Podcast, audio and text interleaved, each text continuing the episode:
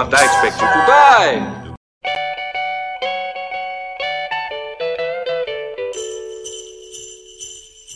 Muy buenas a todos otro mes al podcast de archivo007.com. Este mes es muy especial no solo por las fechas navideñas en las que estamos, sino también por ser nuestro podcast 007. Y para ello tenemos la suerte de contar con Mariano. Hola,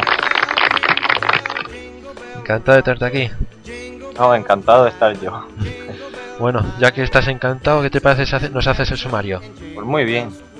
Bueno, pues en el podcast de hoy tenemos opiniones del foro, todas las noticias de noviembre, una entrevista a Hanzael González y villancicos. Navidad con Peter Griffin, con villancicos clásicos como Traigo regalos que están en mi pompón. Bien, ahora nos vas a decir cómo vamos a meter todo eso en una hora. ¿De acuerdo? Pues muy difícil lo veo. No Sí. podemos ponernos a cámara rápida, si quieres. Vale. Bueno, pues pasamos rápidamente a las opiniones del foro. Opiniones en el foro.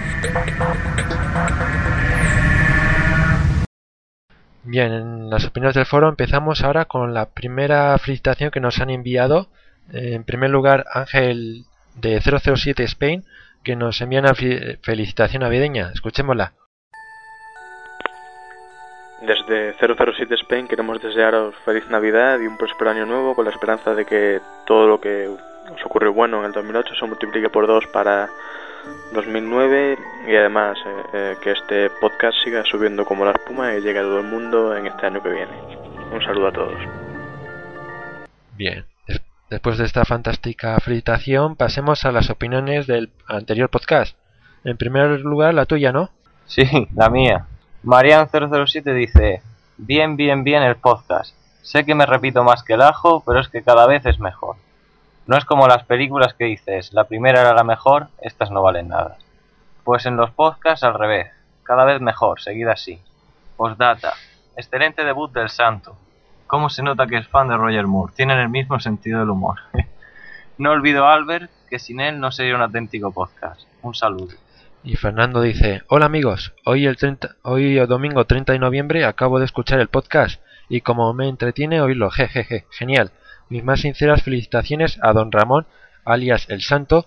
Me ha encantado también escuchar al señor Sirvent. Mando desde aquí un cordial saludo a todos, cuídense.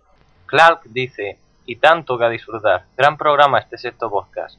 Me ha gustado mucho especialmente la entrevista a Frances y los comentarios del santo sobre la Premier. Chapó. Daniel009 dice, aquí acabo de escuchar el podcast y realmente me ha parecido muy bueno. No sé por qué el santo quería mantenerse tan incógnito con su voz. Lo hizo muy bien. La calidad es fantástica, realmente la entrevista estuvo genial y las opiniones enviadas por los compañeros son fenomenales. Debo decir que me ha gustado mucho, felicidades Albertos, se nota que cada día le echas muchas ganas. Fran Sánchez dice, parecéis profesionales. Cada día mejor. Very good, very good. Y 007 Spain dice dos cosas. Uno, haced fijo al santo, que es genial. Una voz de cachondo y de buen hacer, increíbles. Y segundo, cómprate un micro bueno, santo. Bueno, y ahora para, antes de empezar las noticias, escuchemos la felicitación navideña que nos ha enviado Ismael. Hola, soy Ismael y quiero felicitar a todos los fans del mejor agente secreto Las Fiestas para este podcast de archivos de 007.com para el mes de diciembre. En primer lugar, feliz Navidad en este año que nos deja con la película de Quantum of Solace, la vigésima segunda película de la saga Bond. Y en segundo lugar, feliz año nuevo a todos, tanto amigos como conocidos. Felices fiestas y próspero año nuevo. Y en tercer lugar, felicitar archivos de 007.com por otro año más de información, concursos, etc. Gracias, esperemos que sigáis así mucho tiempo más. Se despide de vosotros Ismael.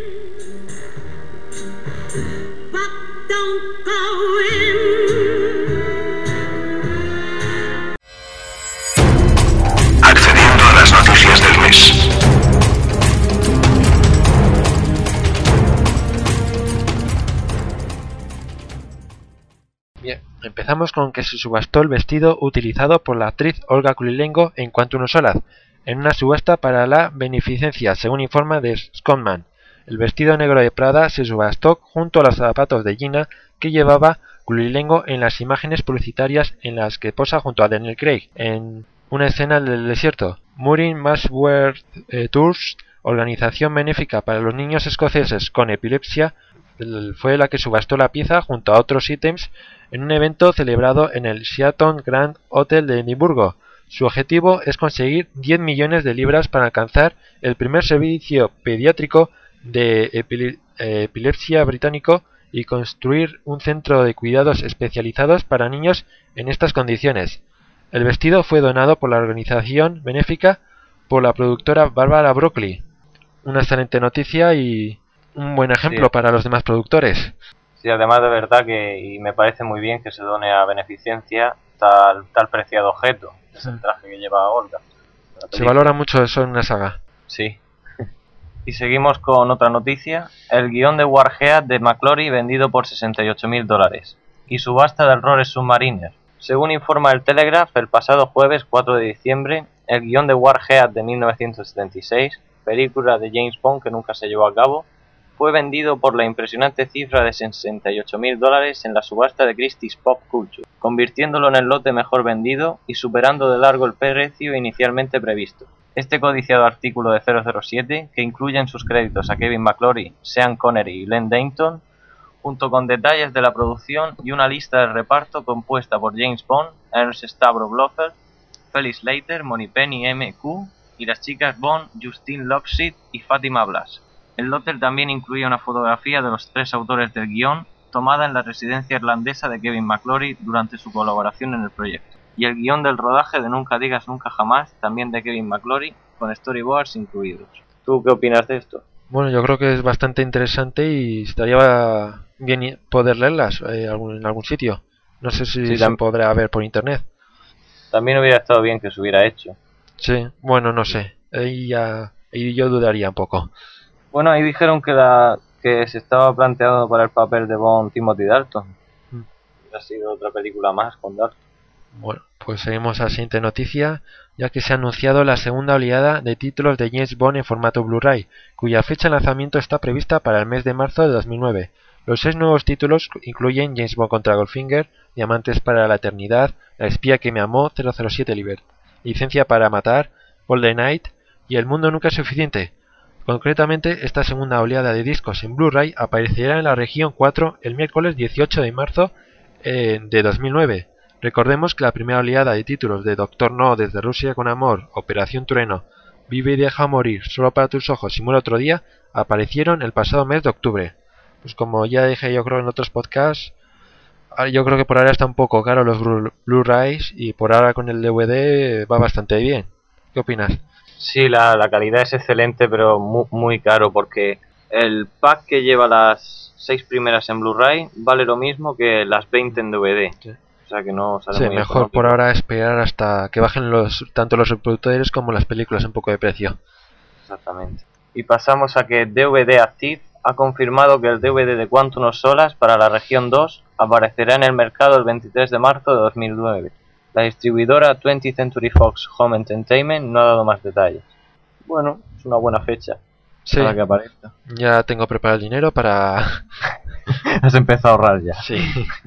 Y seguimos con que también tenemos que seguir ahorrando para el septiembre, ya que Activision Blizzard anuncia una batería de juegos en plena campaña navideña. Con los grandes títulos del año poblando las estanterías en las tiendas, las compañías van trazando sus estrategias de cara al próximo año 2009. La última en hacer públicas sus intenciones para el año entrante ha sido Activision Blizzard, quien a través de una rueda de prensa ha dado a conocer el desarrollo de varias secuelas de gran calado entre el público aficionado a los videojuegos. La empresa ha confirmado oficialmente que uno de los estudios recientemente adquiridos por Activision, los británicos Bizarre, están desarrollando dos proyectos para el año próximo. El primero de ellos guarda una relación con James Bond, el cual no tendrá nada que ver con el guion de las películas. Será un juego sobre todo orientado a la conducción, pero con fases en tercera persona. La empresa encargada del proyecto es Bizarre Creations, conocida por la franquicia, eh, automovilística Project Racing, y en principio el juego aparecería en Xbox 360, PlayStation 3 y ordenadores durante el mes de septiembre de 2009. Una fantástica noticia para los más jugones y conociendo al desarrollador Bizarre Creations va a prometer un gran juego. ¿Qué opinas? Sí, va, va a prometer un juegazo porque eh, sería como un 007 Racing con Sí, una secuela. de nueva generación y eso va a ser impresionante. Mm. Ya lo veréis. Bueno, Daniel Craig confirma que no habrá trilogía. Tal y como se ha mencionado con anterioridad en el pasado, Daniel Craig parece bastante interesado en reintroducir a los personajes de Moneypenny y Q, ausentes tanto en Casino Royale como en Quantum of Solas. Como muchos de vosotros sabréis, el director Max Foster rodó una escena de un minuto al final de la película, protagonizada por Bond, el señor White y Will Haynes. Era el consejero del primer ministro visto en la ópera tosca, en Quantum of Solas. Dicha escena, que posiblemente podrá verse como extra del DVD, hubiera obligado a los productores a continuar con la trilogía. Sin embargo, al ser eliminada, permite empezar una nueva película desde cero. Craig también dijo, en lo que a mí concierne, hemos terminado esta historia. Tenemos unos grandes enemigos, existe una organización que podemos utilizar cuando queramos. La relación entre Bond y M es estable y Félix es estable. Vamos a intentar encontrar de dónde vienen Moneypenny y Q. Hagamos eso y pasémonos bien. En la rueda de prensa el actor no pudo concretar un calendario para su tercera película Bond, diciendo, no sabemos cuándo haremos la próxima película Bond. Nadie está pensando en ello por ahora. Vamos a darle un descanso por el momento. Si puedo hacerme con un proyecto no Bond durante el próximo año, lo haré. Pero aún no me he pensado cuál puede ser. No hay nada por ahora. El año pasado se dijo que Sony estaba pensando en un estreno para el 2010, pero el productor Michael G. Wilson dijo que era más probable esperar un estreno para el 2011. Bueno, pues si, si van a hacer una película excelente, que tarden lo que sea, pero que la hagan bien. Sí, y que metan ya por fin a Q y a Moneypenny, que todos tenemos muchas ganas. Sí, los, los echamos mucho en falta. Sí.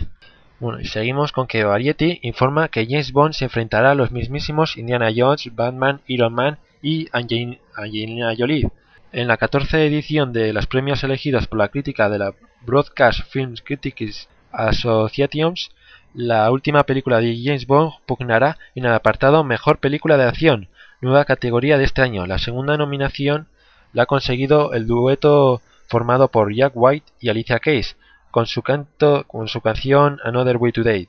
En este caso, en la categoría de mejor canción, que se suma a la nominación a un Grammy conseguido por la pareja la semana pasada, en el estreno de Quantum of Solace. El- La Broadcast Films Critic Associations le concedió el sello de elección de la crítica con una puntuación de 81. Mm, La nota está bastante bien, un 81 para la película, Mm.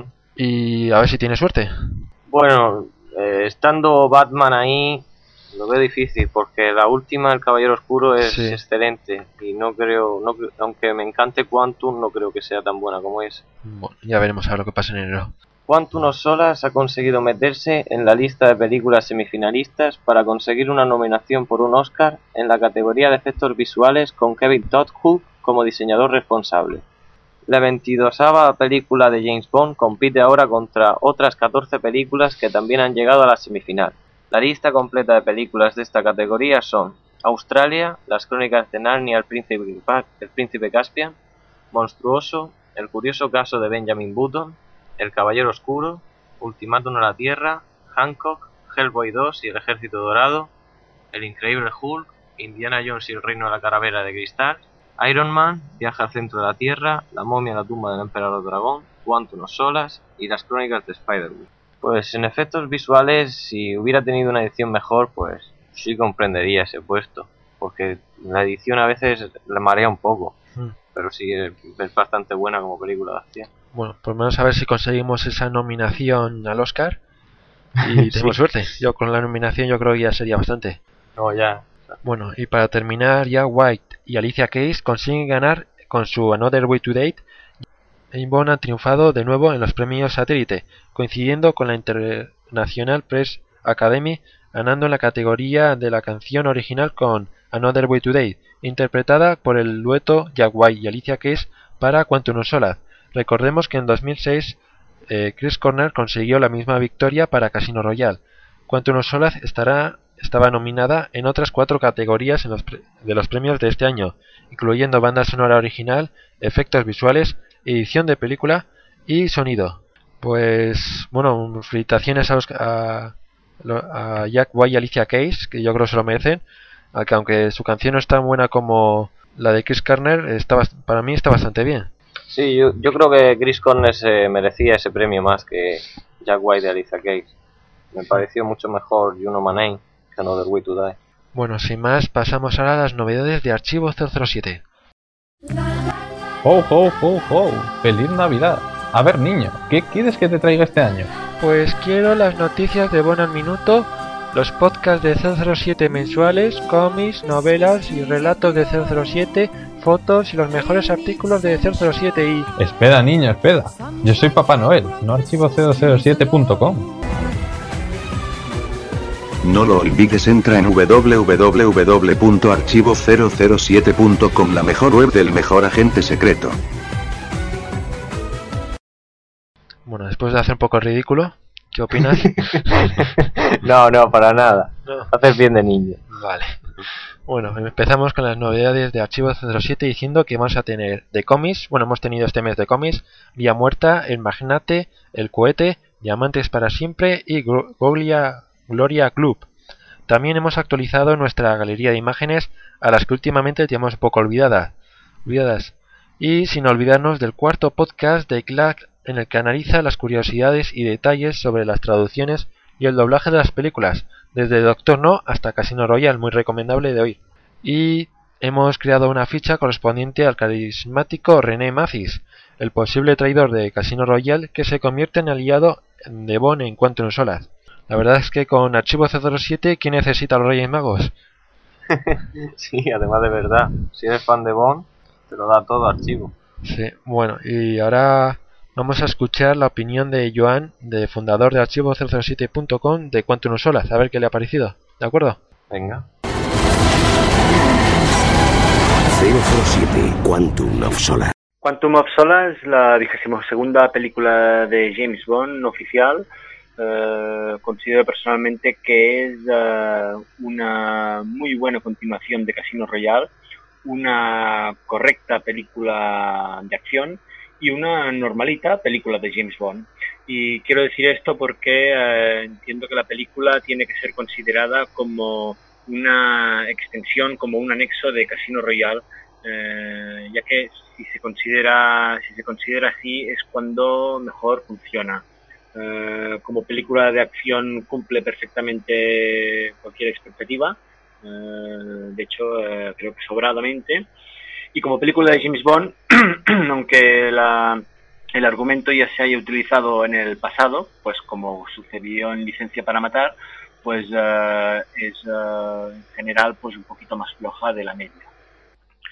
Si hablamos sobre los protagonistas principales, bueno, primero evidentemente encontramos a Daniel Craig con una excelente actuación y a Judy Dench, pues que igual uh, lo realiza de forma fantástica y ambos establecen ya lo que será la relación entre M y James Bond. Uh, M pues uh, se tira un poco de los pelos por lo, el sistema que tiene 007 de actuar, pero en el fondo pues confía en, en su agente.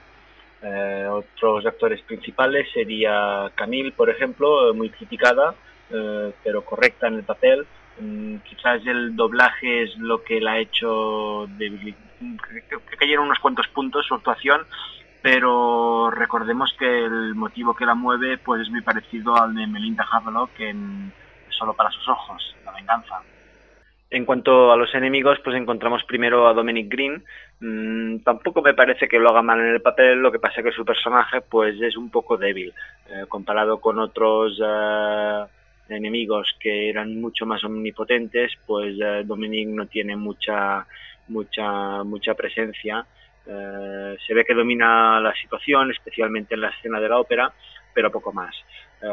Su asesor, porque creo que se debería llamar así, es Elvis, y no, no aporta mucho como personaje, aparte de cierta nota cómica, como, como aporta la gente Fields, y que, dicho esto, pues creo que Gemma Arterton quizá podría haber hecho una mejor actuación si se le hubiera dado un poco más de, un poco más de cancha.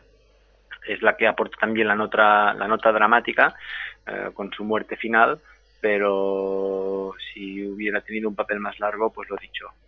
Jeffrey Wright en el papel de Felix Leiter, pues también eh, creo que lo hace bastante bien.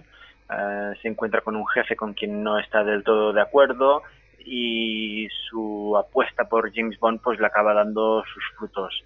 A él se le ve un poco contrariado, ya te digo, por, por la influencia de su jefe, pero al final de la película pues todo el mundo acaba en su sitio. Como punto fuerte, ya para terminar, en Quantum of Solace yo destacaría todas las escenas de acción eh, muy elaboradas y que una segunda visión pues permite ver aún con más detalle pues lo, lo bien que están hechas. Eh, eso es la acción que la gente no había visto en Casino Royale o que pedía ver más y aquí la tienen. Entonces, eh, como punto débil, pues quizás sería que no es la típica película Bond, eh, ya que pues no, por ejemplo, no tienes la tranquilidad de llegar a un, de llegar a un nuevo, un nuevo continente y que te sitúe y que veas pues, más paisaje, más ambiente. Pero bueno, mmm, es una innovación que se ha hecho y creo que como continuación, como decía de, al principio, como continuación de Casino Royale, cumple perfectamente las expectativas. Ya veremos seguramente en próximas entregas pues la típica película de James Bond con los elementos de siempre, estoy seguro. Bueno, ¿qué te parece la crítica? Muy buena, la verdad. eh, lo- todo lo que ha dicho me ha parecido esto de acuerdo. Sí, se debe considerar lo que es una, una secuela de Casino Royale. No se puede calificar como película independiente, como bien ha dicho él. Sí. Bueno, pues ahora pasemos a la entrevista, que hemos tenido una entrevista muy interesante con Azar González, que por si no lo conocéis es el, el escritor de Como una bola de trueno, que si os gustan las bandas sonoras, esta entrevista yo creo que os va a encantar, ¿no es así? Sí, es muy buena. se- vais a ver el fenómeno que es este, este hombre y que entiende de Bond muchísimo. Ya lo veréis. Pues pasemos a la entrevista. Próximo nivel. Entrevista. Hoy tenemos a Azael González, escritor del libro Como una bola de trueno, dedicado a las bandas sonoras de Yes Bond y música para el nuevo milenio. Además, pertenece a la Asociación Balear de Amigos de Banda- las Bandas Sonoras. Encantado de tenerte aquí. Hola, ¿qué tal? Pues yo también encantado de estar con vosotros en vuestra web. Bueno, en primer lugar, ¿por qué escribir un libro sobre las bandas sonoras de James Bond? Pues es una buena pregunta porque es un poco una locura. Quiero decir, cuando uno se decide hacer una cosa de estas, co- como que te das cuenta de que no es tan fácil como, como parece. Pero bueno, ya hace bastantes años, cuando salió la primera colección de Planeta de Agostini de películas Bond, que estaban a punto de estrenar GoldenEye en aquel momento, yo me hice esta colección y estaba ya en la Asociación de Amigos de las Bandas Sonoras y esto empezó como una especie de broma. Yo dije, bueno, pues voy a hacer un dossier, una conferencia, ¿por qué no? Porque hablábamos de bandas sonoras, era el momento para hacer una conferencia sobre Bond y la hice, o sea, todo esto está contado en la introducción del libro y bueno, pues a partir de ahí eso, hicimos un cuadernillo que circuló dentro de la asociación, era un trabajo bastante bueno y bueno, pues fueron creciendo las bandas sonoras, fueron cambiando las ediciones, han ido saliendo cosas y hace un par de años pues me lo planteé, o sea, me dije, mira, pues es el momento para sacar un, un libro de estos, sobre todo porque bueno, David Arnold, el compositor de las últimas películas, iba a venir a Úbeda y era pues una especie de honor muy grande, ¿no? Poder presentar este libro con él, que al final así fue lo que pasó. O sea que esa fue un poco, digamos, la excusa de sacar este libro. Y yo tengo otra pregunta. ¿Por qué titulaste este libro como una bola de trueno? Titulé este libro como una bola de trueno porque la verdad mm, voy a confesar que soy un poco malo poniendo títulos. Prefiero que me, que me digan el título cuando, cuando hago un libro que no. Entonces, no sé, pensé, digo, tiene que ser algo muy representativo, ¿no? Y entonces recordé, pues eso, a Tom Jones pegando aquellas voces y diciendo like Thunderbolt, ¿no? Cuando canta como una bola de trueno precisamente de, de Thunderbolt, de Operación Trueno. Y dije, bueno, pues ese nombre es, es bonito porque además todo el mundo pregunta, ¿por qué como una bola de trueno? Además preguntan, ¿qué es una bola de trueno? Digo, pues mira, no lo sé. La novela la escribió Fleming, no la escribí yo, ¿no? Entonces dices, bueno, pues lo dicho, Tom Jones la cantó y es- está en una canción de James Bond, o sea que no soy responsable, solo soy responsable de haberlo escogido. Claro, además aquí en España se llamó Operación Trueno. y- Exacto. Exactamente. Sí, sí. Bueno, ¿hasta qué bandas sonoras abarca este libro? Mm, Pues abarca hasta, hasta Casino Royal. Está justo después de Casino Royal, lo publiqué, por, o sea, después de que vamos, de que se estrena la película, de que tuviéramos la banda sonora y eso. Procuré hacerlo lo más actual posible, lo que pasa que, bueno, el problema con este libro, que también, insisto, lo explico en la introducción, es que caduca, porque claro, no solamente porque ahora ya tengamos Quantum of Solace en la calle, sino que además la cuestión está en que ya cada año, cada dos años te están sacando nuevas bandas sonoras de Bond con nuevos cortes, de nueva música, de nueva restauración, de nueva remasterización, de nuevo no sé qué, de nuevo no sé cuánto. O sea, todo el trabajo que hizo Lucas Kendall con la última edición, que es muy canónica y muy perfecta, y tú dices, ostras, esto ya está, te das cuenta cuando empiezas a indagar un poco y dices que va, o sea, no está ni de lejos, porque a él mismo le han dicho, según que Masters, no, es que esto no está disponible, es que esto no todavía no se puede hacer. Entonces uno piensa y dice, mira, estos se están guardando todavía en la manga. O sea, así como siempre te presentan la definitiva colección de DVDs de James Bond y sabes que no va a ser esa, o sea, que dentro de un año de dos va a ser una cosa más chula todavía que también te vas a querer comprar si eres aficionado de Bond. Entonces, bueno, es un libro con fecha de caducidad, pero bueno, que sirve bastante para moverse en el mundo de Bond hasta eso, hasta Casino Royale. Y de todas esas nuevas bandas sonoras que nos has hablado, ¿podrías hacernos un mini análisis? Bueno, más Mm, bien ¿de cuáles? mini análisis sobre todo de Quantum Vale. Solas, que no Sí, por ejemplo, ¿cuánto nos solas?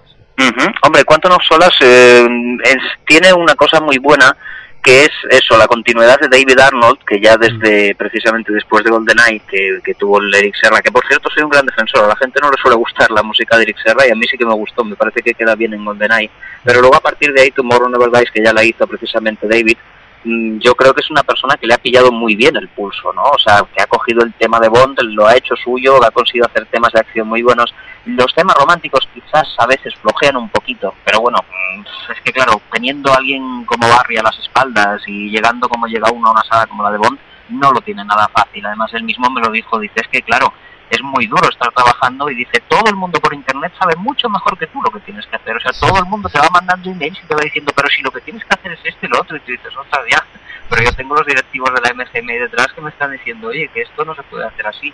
Entonces yo creo que David Arnold lo ha conseguido realmente muy bien, sobre todo mm, Quantum es una banda sonora muy al uso, digamos, muy tal, pero mm, yo creo que mm, para eso redonda, redonda, redonda fue Casino Royale, porque Casino Royale, como era un nuevo momento, era una nueva ruptura, era un nuevo personaje, un nuevo yo le pregunté precisamente si le había afectado a su música, de hecho de decir, oye, pues eso, ahora tienes a Daniel Craig, no tienes a Chris Brosnan, ¿no? ¿Cómo, cómo lo has hecho? Y él me dijo, mira, Daniel Craig da la impresión siempre de decir, mira, apártate o, o- te aplasto, ¿no? O sea, esa es la impresión que da él como Bond. Entonces él quiso hacer lo mismo en la música y yo creo que lo consigue. Además, el último corte de precisamente la banda sonora de Casino Royale, que es de James Bond, James Bond, que simplemente es el tema de Bond, vuelto a hacer por él, yo creo que realmente, vamos, se ha ganado el derecho de, quedarse con el tema de John Barry, ¿no? O sea, que su heredero natural y que Barry le da el testigo de decir, mira, chaval, puedes hacer lo que quieras porque realmente lo haces muy bien. Quantum, lo dicho, sigue la estela, sigue con ese tipo de cosas, sigue presentando temas muy de acción a lo Arnold. Y bueno, la canción desgraciadamente no es de Arnold, con lo cual no la puede utilizar en, el resto de la partitura por estas cuestiones de derechos que hay. Era uno de los puntos fuertes de Casino Royale para mi gusto, que You Know My Name era una canción extraordinaria y entonces Sí, sí, la, oías, la oías todo el rato, la vas oyendo en la partitura del fondo. En Quantum no pasa eso, aunque la canción de Jack White a mí me gusta bastante, pero mm, bueno, no es lo mismo, digamos. ¿Crees que estaría a la altura de las otras canciones? La de Quantum Solar.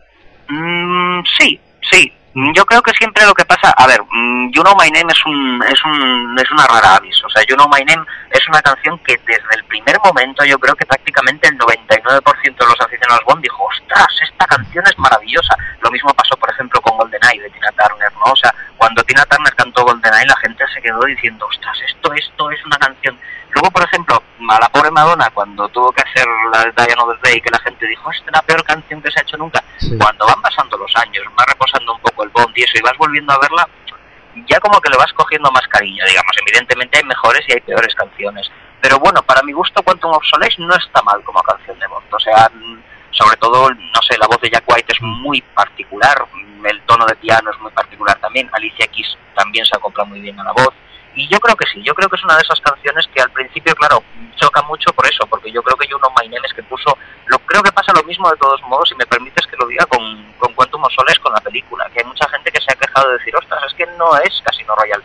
Es que, ostras, yo creo que es imposible hacer algo tan bueno como Casino Royale. O sea. Casino Royale es algo que realmente, yo creo que todos, o sea, aficionados, yo hacía mucho que la esperaba como buen aficionado de Bond, pero Sí. prácticamente generó unas expectativas de todo el mundo que estaba ahí queriendo verla, queriendo verla, y todo el mundo salió de cine encantado. Dices, "Mm, esto no se puede repetir, o sea, luego la siguiente habrá cosas mejores, cosas peores, pero yo creo que, que bueno, tanto la canción como la película de Quantum of Solace están bastante bien. Vamos a, vamos a dejarlo así, quiero Vale. decir, vamos a dejar bastante bien tirando muy bien, no son excelentes mucho menos, pero yo creo que son dignas. Bueno, ¿nos puedes hablar un poco sobre tu otro libro, Música para el Nuevo Milenio?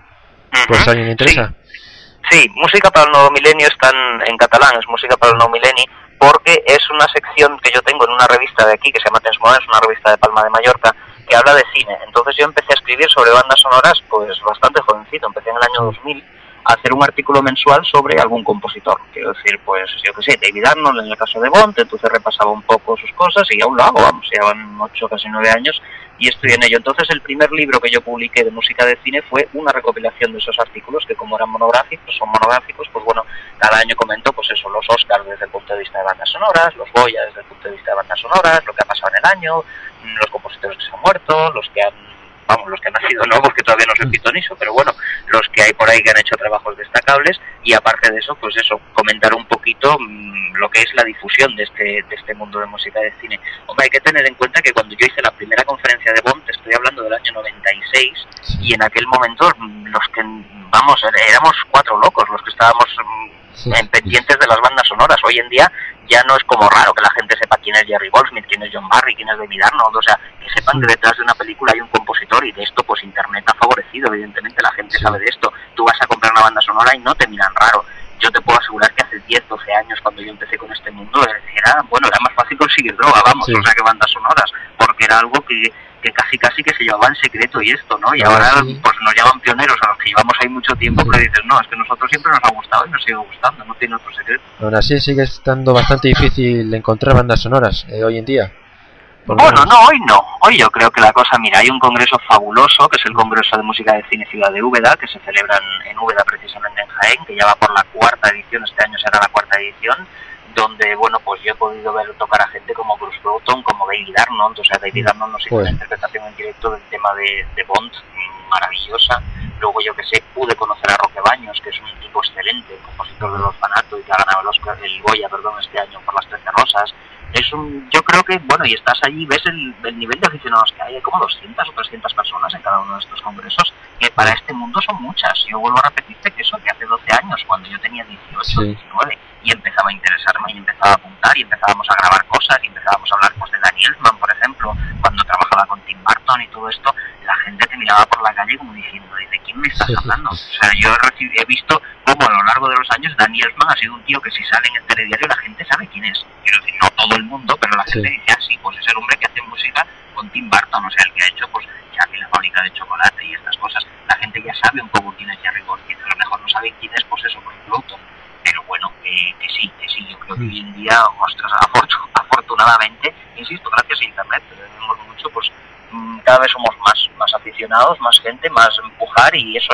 Morricone por ejemplo te monta un concierto en España que el pobre le ha ido mal esta vez pero que, que da un llenazo o sea que la gente va a ver a Ennio Morricone porque sabe quién es Ennio Morricone o sea no le suena bien Bueno, nos has dicho que perteneces a la Asociación Balear de Amigos de las Bandas Sonoras, ¿no? Sí, sí, sí. La ABAPS, efectivamente, Asociación Balear de Amigos de las Bandas Sonoras, que lleva ahí, fíjate, celebramos ahora en marzo del 2009, celebramos el 20 aniversario de la 20 asociación. No todas las asociaciones de España pueden decir eso, porque la verdad es que es, es mucho tiempo, 20 años, ¿no? Yo, yo llevo a llevar 12 o 13 y vamos, ya eran gente que, que es una asociación que eso, que te, yo creo que te malacostumbra esta asociación, porque es gente mm, casi sin ánimo de lucro, casi sin ningún tipo de ayuda, que simplemente somos cuatro amigos que nos reunimos siempre cada jueves en un bar y que vamos ahí empujando y vamos haciendo lo que podemos, que si ahora una exposición, que si pasado mañana una conferencia, que si al otro día pues un libro como el mío, que si al otro día pues tenemos la banda municipal, que cogemos al director, que le conocemos, es amiguete nuestro, y hacemos pues a la una cosa de música de cine súper chula y un concierto donde nos jugamos, pues no sé, un Star Wars o una cosa así, ¿no? La banda municipal toca esto y nosotros lo presentamos.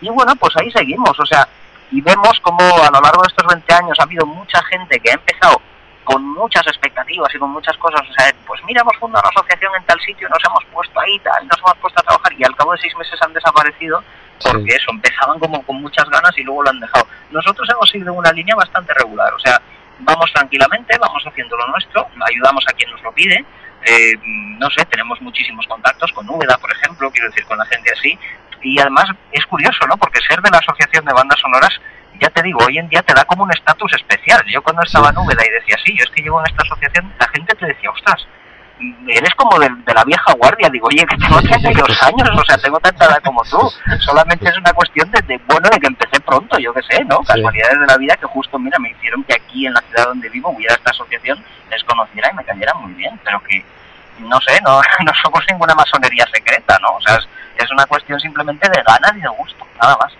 No sois espectra, ¿no? No, no, no, no somos espectra, no, no, ni mucho menos. No, no, ni somos una pandilla de frikis ni nada parecido, o sea, somos gente, ya te digo, además es gente que eso, que es bastante adulta, o sea, más, yo soy de los jovencitos y, y ellos llevan llevan la cosa fuerte, o sea, vamos, que, que sí, sí, que siguen ahí trabajando tranquilamente. Bueno, ¿y tenéis algún plan dentro de poco para de esta asociación? ¿Algún evento o algo Sí. especial? Bueno, ya te digo, ahora estamos en, esto, planificando los 20, los 20 años en marzo, con lo cual haremos pues un pequeño ciclo de cine, como hacemos aquí con, la, con el Centro de Cultura Zanostra, que siempre lo hacemos aquí en Mallorca, rescatando un poquito las primeras bandas sonoras. Queremos, ahora que existen estas ediciones tan buenas en DVD y tan especiales, queremos poner, por ejemplo, el primer pase del acorazado Potenkin con la música original que se compuso en su día para el acorazado Potenkin. Queremos pasarlo en pantalla grande con Metrópolis también, quiero decir, para que la gente lo pueda ver. Vamos a hacer un concierto de música de cine española con música de Roque Baños y también con música de Fernando Velázquez, del Orfanato. Estamos intentando que los dos compositores vengan, pero como nosotros somos bastante modestos, estamos intentándolo. Quiero decir, no somos de los que vaya pregonando por ahí, no, esto va a ser la leche. No, no, mira, esto va a ser una cosa entre amigos, como hemos sido siempre, y vamos a intentar que la gente que venga disfrute. Entonces hablamos con Fernando Velázquez, hablamos con Roque Baños, y ellos están bastante dispuestos, pero aún, nos- aún no nos han dicho ni sí ni no. Y yo estoy preparando precisamente para ese evento el segundo volumen de Música para el Nuevo Milenio, que no sé muy bien si llegará a salir en ese momento, porque claro, ya con ocho años ya da para dos volúmenes, pero bueno, se hace lo que se puede. Y el libro de Bond, pues mira, me lo autoedité yo, con lo cual yo siempre lo he dicho, si hay alguna editorial que quiere coger el testigo y me dice, oye, actualiza lo que te lo publicamos nosotros, yo encantadísimo, porque vamos, a todas las puertas que llamé, la verdad es que no me las abrieron mucho porque me dijeron, hombre, es que este tema es un poco específico. Digo, bueno, yo escribo de lo que me gusta, que le voy a hacer? Y bueno, para si alguien le interesa alguno de estos eventos, ¿dónde se podía informar? Para Ujú. Pues lamentablemente no tenemos página web, pero bueno, quiero decir, la Asociación Balear Amigos de las Bandas Sonoras, ABAPS, tiene pues eso, mm, su sede central, digamos, aquí, en Palma de Mallorca. Entonces, simplemente basta con que pongan en el Google Asociación Balear Amigos de las Bandas Sonoras y les saldrá algún tipo de referencia con nuestros teléfonos, nuestros correos o algún tipo de cosas de esas. O sea, yo que sé, en mi mismo blog, que se llama Meditaciones sobre un arpa, tienes una sección de ABAPS donde yo voy poniendo exactamente pues eso lo que vamos haciendo y todo ese tipo de cosas. No tenemos todavía página oficial web al uso para que os hagáis una idea de cómo somos. Es una cosa que dices, mira, llevamos 20 años ahí, ¿a qué vamos a hacer una página web? ¿no? O sea, la gente que, que quiere ya viene ella y, y si no nosotros no, no vamos a captar a nadie para la secta, ¿no? O sea, la secta se, se va a ir a sola. Entonces, pues bueno, ahí, ahí estamos haciendo lo que, lo que podemos nada más. Bueno, vamos a pasar ahora a unas preguntas un poco más personales, no te asustes, ¿eh? No, hombre, adelante. ¿Cuál es para ti la mejor banda sonora de la saga de Yes Oh, eso es muy difícil de preguntar. Eso, eso es la pregunta del millón, yo creo. Te, tiene- te tienes que quedar con más de una. Sí, sí, sí, sí, claro, claro. ¿O claro, cuál sí, sí. más cariño? No, hombre, es que yo creo que les pa- yo creo que si cualquiera que sea aficionado no solo a las bandas sonoras, sino a la música Bond y conoce las partituras, ostras Sí, tú, o sea. Operación Trueno para mi gusto redonda, quiero decir de John Barry, después al servicio secreto de su majestad, es una gran película de Bond sin Bond, pero, pero es una gran película de Bond, quiero decir, lástima de Lazenby, que, que le vamos a hacer, pero bueno, y la partitura es maravillosa, o sea, tanto es así que es la primera y casi prácticamente la única, ahora mismo hablo de memoria, que tiene un tema instrumental en los créditos, cuando ya se había institucionalizado lo de la canción, o sea, que es tan bueno el tema de Barry que dijeron, sí, sí, dejamos esto y no hace falta que lo cante nadie, o sea, que ya, ya es una buena prueba. Y luego de las modernas, yo creo que me quedo con Casino Royale, si tengo que quedarme con una de Arnold, Casino Royale es, es realmente muy buena, y muere, muere otro día también, Diane Other Day, incluso aquel tema que tiene tan que no sale en el CD que sale en la película cuando él está en Ah, Cuba que realmente es Cádiz pero bueno cuando está allí que suena el tema como muy así como muy con ritmos cubanos y Sí. todo esto yo se lo comenté digo oye te lo pasaste bien haciendo eso verdad y me dijo sí sí eso esos son los buenos momentos me dijo de componer música de cine no el pam para pam pam en plan rollo cubano y tal Sí. y dijo sí sí se lo puse a los jefes y se rieron mucho y lo aceptaron. Solamente suena un poquito pero pero bueno te ríes vamos Y de alta alta tensión, que para mí es excelente, no... Sí, sí, sí. Alta tensión No, yo creo que... Sí. ¿Perdona? ¿No te digo? Que si no la incluyes en tus favoritas, la de alta Sí. tensión. Sí, alta tensión yo creo que se lo merece por justicia, además porque porque es que, no sé, el trabajo que hubo ahí entre Barry y los Pretenders, yo creo que, que bueno, o sea, pocas veces se ve una cosa así, ¿no? O sea, de que precisamente lo, lo declararon los Pretenders que trabajar con Barry fue una ilusión, cuando de repente dos talentos se juntan y ninguno está pujando por meterse con otro, sino que realmente dicen, oye, pues vamos a trabajar en conjunto, pues salen cosas como eso, como Where Has Everybody's Gone, que es una canción que yo creo que es un emblema de, de los Pretenders y es una canción de John Barry, o sea, están hechos entre los dos para eso. Y yo creo que sí, fue el último trabajo que hizo Barry para la serie, que el, el pobre ya está muy malito y no creo que vuelva a componer nada. Ya. Y sí, yo creo que es un testamento, o sea, creo que es un testamento respecto a Bond de decir, yo creo que sí, que debería estar en las más altas, efectivamente. Fue una gran despedida de Barry. Sí, sí, sí, sí, estamos de acuerdo. Bueno, ¿qué, ¿qué banda sonora prefieres? ¿Una instrumental tipo Casino Royale o una electrónica como la de Muere otro día?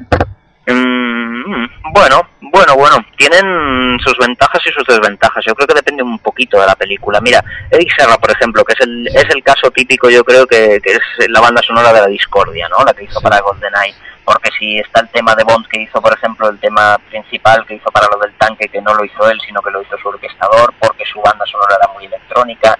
Y Yo, por ejemplo, el primer tema que suena de todos en la película, cuando Bond se tira de por ahí del, de arriba desde la presa y está por ahí dentro, que suena como un tema muy electrónico, yo creo que queda muy bien. Ahí, en ese momento y en esa película puntualmente. Luego, por ejemplo, mira, lo que hizo Marvin Hamlish en Espía que me amó es una cosa que no me gusta nada. O sea, es una banda sonora que prácticamente, si tengo que decir una de las peores, yo creo que me quedo con esa. O sea, porque es muy, Hamlish muy discotequera, sí. Exacto, exacto. Es muy, muy de ostras. Tiene un tema que se llama Bond 77, además, que dices, mira, mm, o sea, que intenta ser una adaptación de Bond a los nuevos tiempos del tema y dices que no, que no. O sea, mira, lo siento mucho, pero Roger Moore, o sea, mm, si hubiera hecho Vive y Deja Morir no hubiera hecho nada más, yo creo que yo creo que hubiera pasado bastante más dignamente a la historia del personaje, ¿no? O sea, Bond en los años 70, hasta que no llegan curiosamente los 80 salvan un poco el asunto, ¿no? Con, con solo se vive dos, o sea, perdón, con solo para sus ojos. Es un momento ya donde la cosa ya, el personaje es maduro, o sea, el actor es maduro, pero el personaje ya también como que ha madurado, ¿no? Ya no vemos luchas en el espacio como Moonraker ni, ni cosas de estas. Entonces sí, yo creo que Hamlish es como muy, muy setentera, sí. Demasiado para mi gusto, sí. Bien. Pasamos a otra pregunta al millón. ¿Cuál es para ti el mejor Bond? Uf, uf, uf, uf, uf, uf. Qué duro. difícil, ¿eh? Qué duro eso, qué duro. Te voy a contestar haciendo trampa. Te voy a, A ver. contestar diciendo que Daniel Craig es un Bond fabuloso. Porque la verdad es que todo el mundo... Yo era el primero que, mira, para Casino Royale, así como para Quantum of Solace, me he empapado absolutamente, me he visto todos los vídeos del YouTube, me he visto la canción, me bajé el vídeo, todo antes de ir a la película. Para, para Casino Royale no quise nada. O sea, dije, mira, tenía el libro preparado para leérmelo después de cuando estrenaran la película y me pasaron la canción por internet, no la quise escuchar. Digo, no, no, no, voy a ir al cine completamente virgen, porque claro, no podías evitar oír que si este hombre no sabe jugar al póker, que si ahora se ha dejado dos dientes en Praga, que si es rubio, que si tiene cara de espía ruso, que si no sé qué. Entonces dije, bueno, voy a ir a ver Casino Royale virgen completamente. O sea, y Sí. claro, me dejó tan impactado. O sea, no me esperaba ni mucho. O sea, no sé, ese, ese momento, ese, esas cosas que hace él, o sea, esa, uf, esa, esa visión de- del personaje que tiene. Por ejemplo, mira, en Quantum of Solace, una de mis mm, de mis escenas favoritas es cuando él está, no voy a desvelar nada por si alguien no lo ha visto, cuando entra dentro de una habitación de hotel donde alguien puede estar dentro o puede no estar. Entonces entra, digamos, con esa precaución en la que tú entras en un sitio donde te puede salir alguien, que de hecho alguien le sale y se le tira encima, digamos, en ese momento.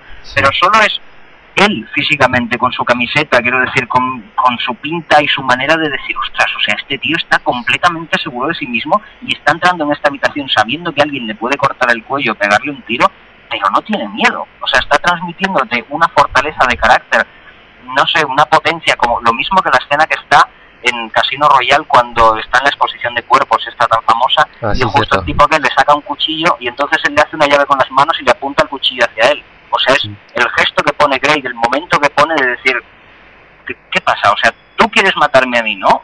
Ven, inténtalo. O sea, yo creo que eso no lo había conseguido ni Connery. O sea, esa, esa fortaleza de carácter, digamos, y bueno, la gente dice, no, es que es muy Jason Bourne. Lo siento, pero no. Quiero decir, Jason Bourne me gusta mucho como saga, pero no es James Bond. O sea, es otro personaje que está muy Sí. bien, pero no, no creo que tengan que compararse, digamos, las dos sagas. Discutimos, discutimos mucho en, eso, en el foro sobre eso. Sí, muchas discusiones. Jason Bourne. No, yo es que creo que yo creo que no. Hay mucha gente que dice, no, es que lo ha copiado y no sé qué. No, no, yo creo que se han retroalimentado. Y mira que insisto, soy un fan de la saga Jason Bourne, ¿eh? O sea, la he ido a ver y me gusta mucho y me pareció, sobre todo lo que más me sorprendió de Jason Bourne es lo inteligentes que son las películas. Porque normalmente tú dices, ostras, a mí no me gusta que me traten como si fuera tonto como espectador. Y estas películas te hacen pensar mucho, ¿no? O sea, está, por ejemplo, ya que hablamos de cosas así, la saga de Misión Imposible, cuando tú vas a ver la primera, que es de Brian De Palma, ostras, pues es una digna, quiero decir, tiene sus historias, que si tienen que robar todo aquello, la clave de la lista Nox, se lo tienen que montar ahí. Entonces, se dieron cuenta de que era como demasiado inteligente y dijeron, no, en la 2 vamos a hacerlo más sencillo. Y ostras, tú, o sea, que bien estabais tranquilos, porque realmente es que la segunda es que es que yo dices, pero bueno, Ya, mucha diferencia. un niño de 5 años, yo quiero, yo soy inteligente, no es nada, o sea, quiero ir a ver una peli de espías, o sea, quiero ir a ver una peli que me ponga nervioso, quiero ir a ver algo que yo diga, ostras tú, o sea, no sé por dónde me va a salir. Y Bourne me gusta por eso, o sea, por lo que coge, que si el teléfono móvil, que si lo roba de un sitio, que si lo paga en otro, que si tal, que si cual, y dices, ¿y ahora cómo sale de ahí? Y tú dices, ostras, pues no se me hubiera ocurrido. Eso es lo que me gusta de él, pero no es Bond. O sea, lo que sería muy interesante, yo creo, eso claro, ya sería un poco rizar el rizo y ya tendrían que atreverse, pero yo creo que si lo hicieran bien, estaría bien. Sería un cruce entre Bourne y Bond. Quiero decir, una especie de crossover, ¿no? Digamos, como, como se hace en los cómics, es decir, que se encontraran los dos para ver qué se podría hacer. Yo creo que, claro, esto en el cine es demasiado caro y demasiado arriesgado y luego te pueden salir porquerías como lo de Freddy contra Jason, ¿no? O sea, no, no sería una idea así. Pero yo creo que bien hecho, a lo mejor en un cómic se podría, se podría explotar, a ver, a ver qué pasaba con eso. Sí. Sobre Quantum of Solace, ¿qué te parecen las escenas de acción? Que en el foro se han estado criticando mucho porque eran bastante rápidas. Mm, Bueno, se nota mucho la infografía para mi gusto. Quiero decir, son de estas cosas que dices, uy, dentro de 10 años a lo mejor lo vemos como vemos las naves de Moonraker hoy, ¿no? Y cuando ves las naves de Moonraker dices, y la gente, o sea, de verdad hacían pasar que estaban en el espacio, aquella cosa que se abre así por delante, ¿no? Dices, pero por Dios, hombre, si, no sé, lo hacía yo con mis muñecos en casa, ¿no? Las escenas O, lo- estas. o los cohetes de solo se ve dos veces. también. Exactamente, exactamente, sí. Oye, pero de todos modos, el volcán de solo se ve dos veces está en la marinera, pero... El volcán es excelente, pero Sí. en el espacio ya. Sí, sí, sí, sí, es que bueno, bueno, es que lo vamos a hacer, los, los efectos especiales siempre son así. Yo creo que las escenas de Quantum of Solace de cuestión de acción, para empezar yo creo que tiene demasiadas. O sea, yo le quitaría un par, o se la recortaría un poquito así. Rápidas o lentas no sé qué decirte, hay algunas que no están mal, pero es que a mí una de las cosas que me gustaba mucho en Casino Royale y que me gusta menos de Quantum of Solace es que explota un poco al personaje en sí. Lo que te digo, quiero decir, estos momentos de presencia del personaje, de actuar. Justo la grandísima frase que tiene cuando se va ahí al hotel y dice, bueno, somos maestros, estamos de año sabático y nos ha tocado la lotería. O sea, este carácter de Bond tan tan de Bond, que, que más que más que Ian Fleming es de Terence Young, del director de la primera, que le insistía con él porque le dijo, mira, tú tienes que ser así, o sea, tienes que ser cínico porque tu personaje, y realmente ese cinismo, digamos, de Bond ha ido pasando de Bond en Bond hasta llegar hasta hoy en día. Y yo creo que eso se tendría que explotar un poco más. La presencia física solamente no sé, o sea, para mi gusto, mira, la- de las mejores escenas que he visto de Bond en mi vida son las del casino, en, o sea, la partida que tiene en el casino, en Casino Royal. O sea, tiene momentos maravillosos con las fichas, con las cartas, con las miradas, con Le Chiffre allí poniéndose diciendo, venga, va y tal, y venga, es un farol, y mira, tiene un tic. Y dices, ostras, para mí eso es cine. O sea, que luego tiene que haber escenas de acción, yo no lo critico. O sea, el- vamos, el comenzamiento de Quantum of Solace con todo lo de los coches y tal, dices, oye, chapó, además es que tiene que empezar así. Pero, bueno, yo le hubiera dado un poquito más de bola a otros tipos de cuestiones. ¿Cuál es para ti tu mejor película Bond? Otra pregunta con trampa. Solo me hacéis preguntas con trampa hoy. No, no me, no me seas tramposo, contéstame. O que tengas buen recuerdo de ella, más o menos. Mm, de pocas tengo mal recuerdo, pero mira, mm, voy a ser tramposo otra vez. Si tengo que No. quedarme con una, me quedo con Doctor No. Ala.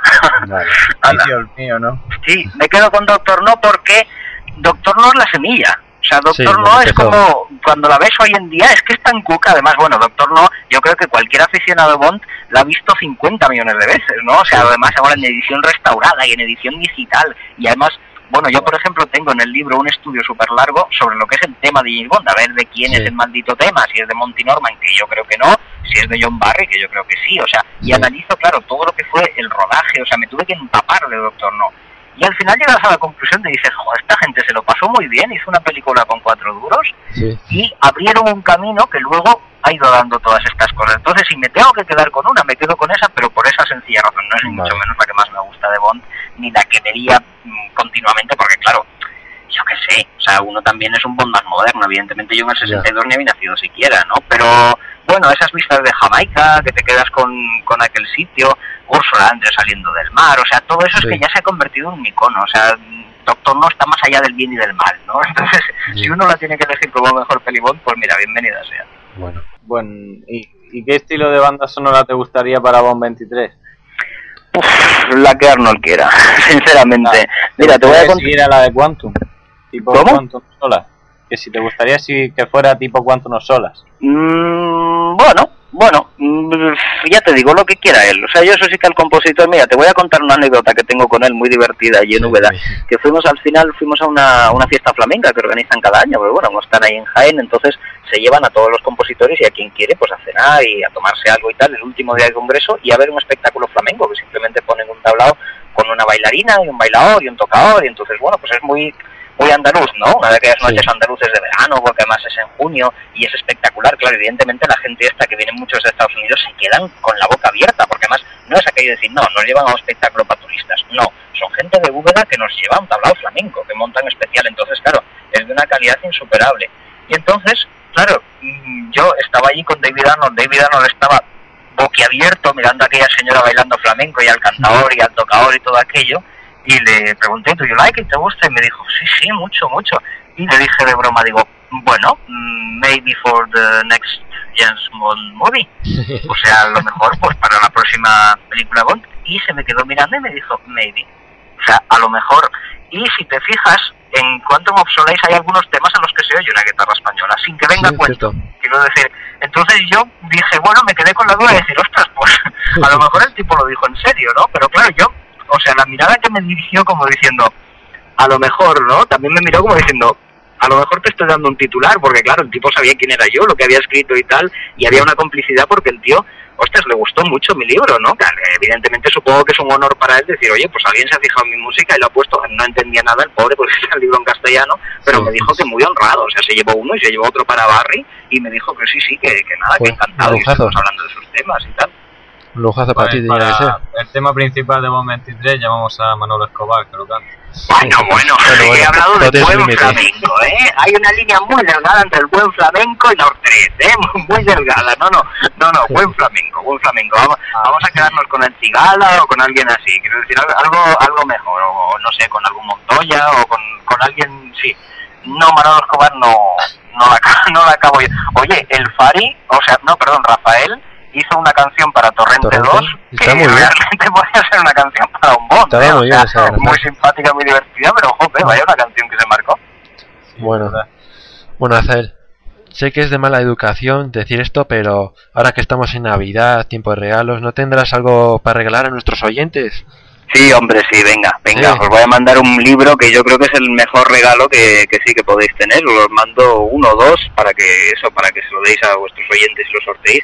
Que por cierto, vuestra página web, mm, felicidades, porque es yo creo que la mejor página web en español Muchas del gracias. tema de Bond. Yo me meto bastante, nunca, no soy muy participativo yo en las páginas web, más que nada porque no tengo tiempo, pero ya conocía vuestra página web y hoy ha sido todo un honor que me, que me quisierais entrevistar, o sea que no os preocupéis, ahí van un par de libritos para que eso, para que los sorteéis a quien queréis y tal, os los firmo además. No, y no. bueno, pues pues eso, que os guste solamente, porque yo Muchas lo único que he pretendido hacer es juntar toda la información posible para que la gente pueda disfrutar no de mi libro, sino de las bandas sonoras de Bond, que realmente es, es el objetivo de todo esto. Pues muchas gracias por los libros. Y bueno, ha sido para nosotros todo un placer tenerte aquí y desearte ya, bueno, felices fiestas y un feliz año. Bueno, Igual, pues igualmente. Sí, sí, pues lo mismo para vosotros también, para todos los oyentes de, de estos nuevos medios de Internet, que estoy yo muy encantado. Y lo dicho, felicidades para todos mm, y venga adelante, que, que, que siga Bond con tan buena salud como hasta ahora. Muy bien, muchas gracias. Hasta luego. Chao. Adiós.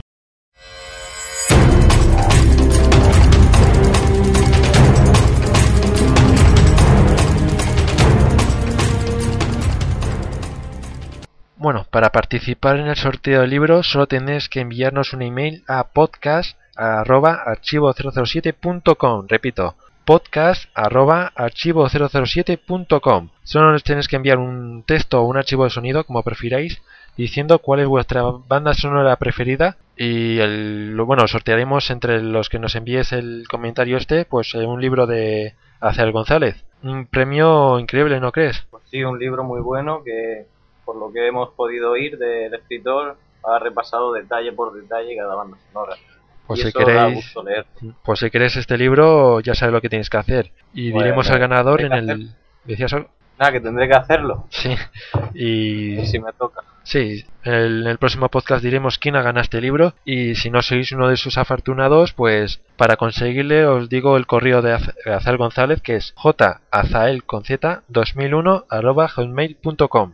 Repito, jazael 2001 arroba hotmail.com.